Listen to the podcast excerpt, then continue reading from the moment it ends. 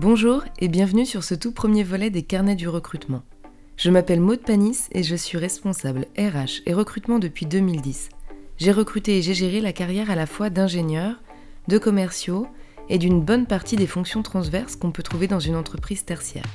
Les carnets du recrutement ont pour but de partager avec vous mes expériences et de vous donner un éclairage concret sur ce qu'attend vraiment un recruteur lors d'un processus de recrutement.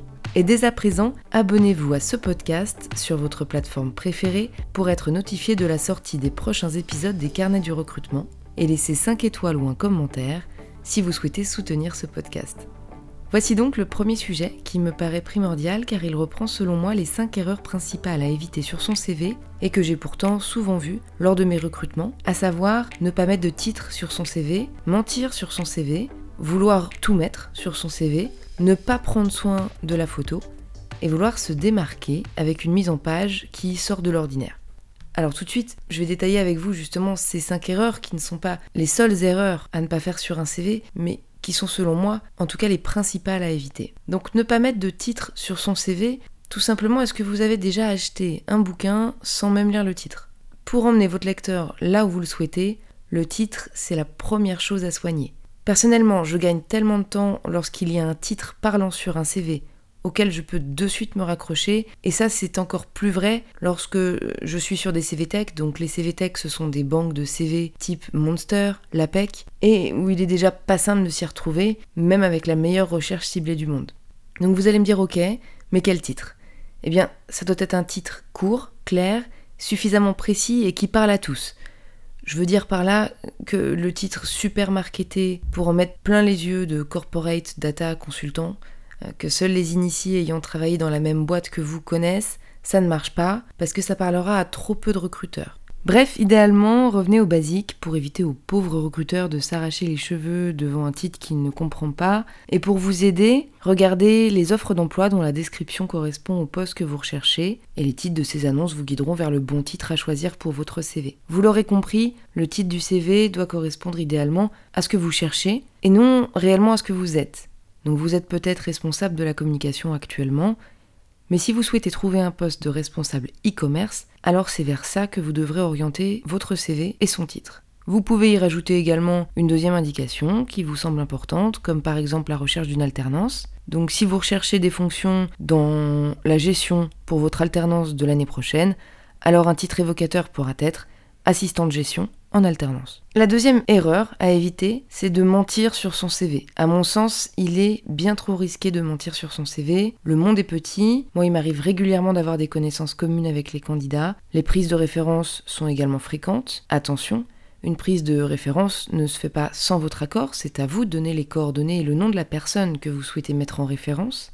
Et en tant que recruteur, on peut également vérifier la véracité de votre diplôme en appelant au sein de votre fac ou de votre école en cas de doute. Donc ça se fait très facilement, et puis sans compter la période d'essai qui aura raison de certains mensonges non relevés lors du processus de recrutement éventuellement.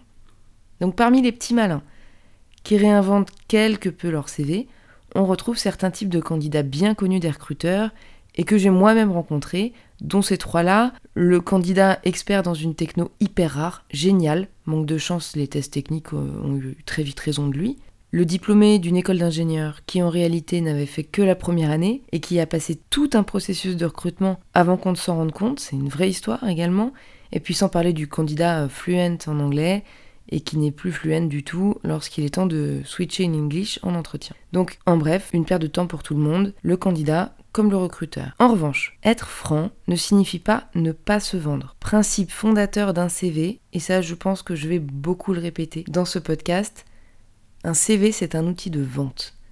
C'est du bon sens, mais c'est aussi bien souvent oublié par les candidats.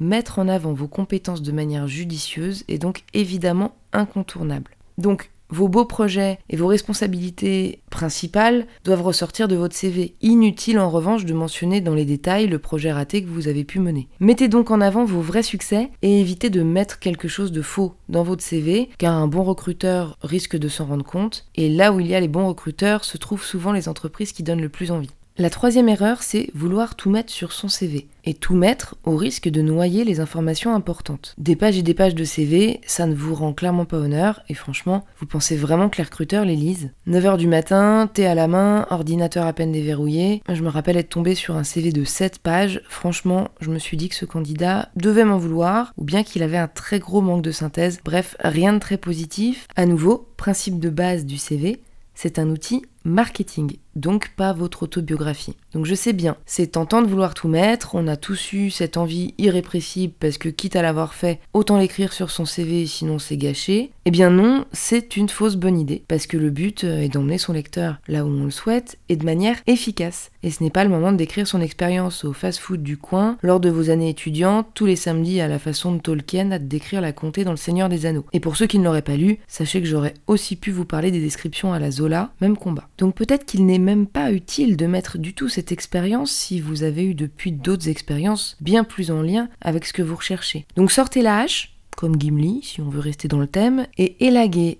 votre CV afin que ressortent les expériences pertinentes pour votre recherche actuelle. En bref, en mettre moins mais mieux.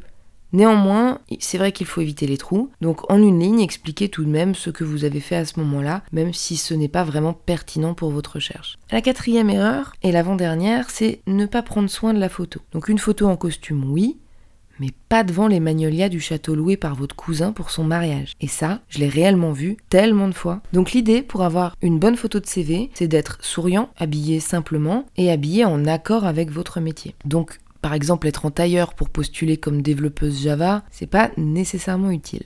Mais avoir un t-shirt froissé Winter is coming, c'est pas bon non plus.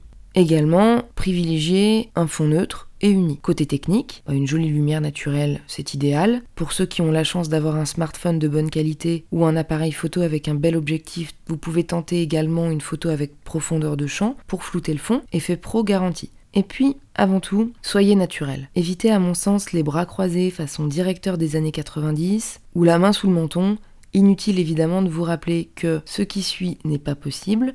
Le duck face, parce que contre toute attente, j'en croise encore. Le selfie, parce que oui oui, même si votre bras est hors champ, ça se voit que c'est un selfie. Et puis avec une célébrité, alors ça c'est également une vraie histoire, j'ai encore la photo en tête, la célébrité au premier plan, le candidat au second. Évitez également tout autre cliché Insta. Hein. Tout ça ne vous aidera pas, car quel que soit votre physique, ça ne fait franchement pas pro. Néanmoins, ça aura le mérite de faire sourire le recruteur, à défaut de vous faire décrocher un entretien.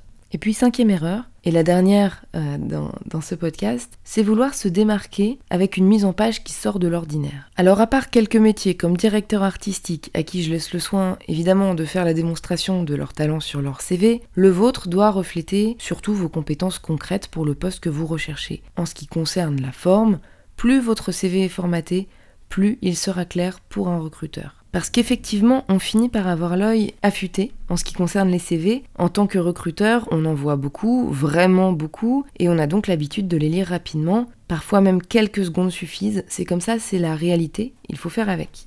Sur un CV, plus les infos se trouvent au bon endroit, plus le recruteur s'y retrouve vite et plus vous avez une chance qu'il retienne votre CV. Vous lui avez fait gagner du temps et ça montre aussi euh, certaines de vos qualités professionnelles comme la structure, l'esprit de synthèse et la compréhension des enjeux et des attentes.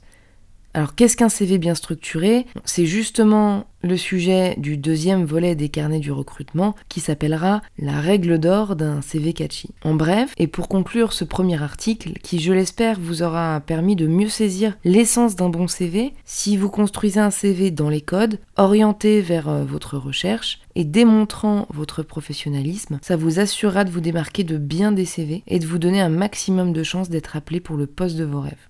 Merci d'avoir écouté les carnets du recrutement. Si vous souhaitez soutenir ce podcast, vous pouvez laisser 5 étoiles ou un commentaire sur votre plateforme d'écoute. Et bien sûr, n'hésitez pas à vous abonner pour être notifié des prochaines sorties de la chaîne. Très chères candidates et candidats, je vous dis à très bientôt.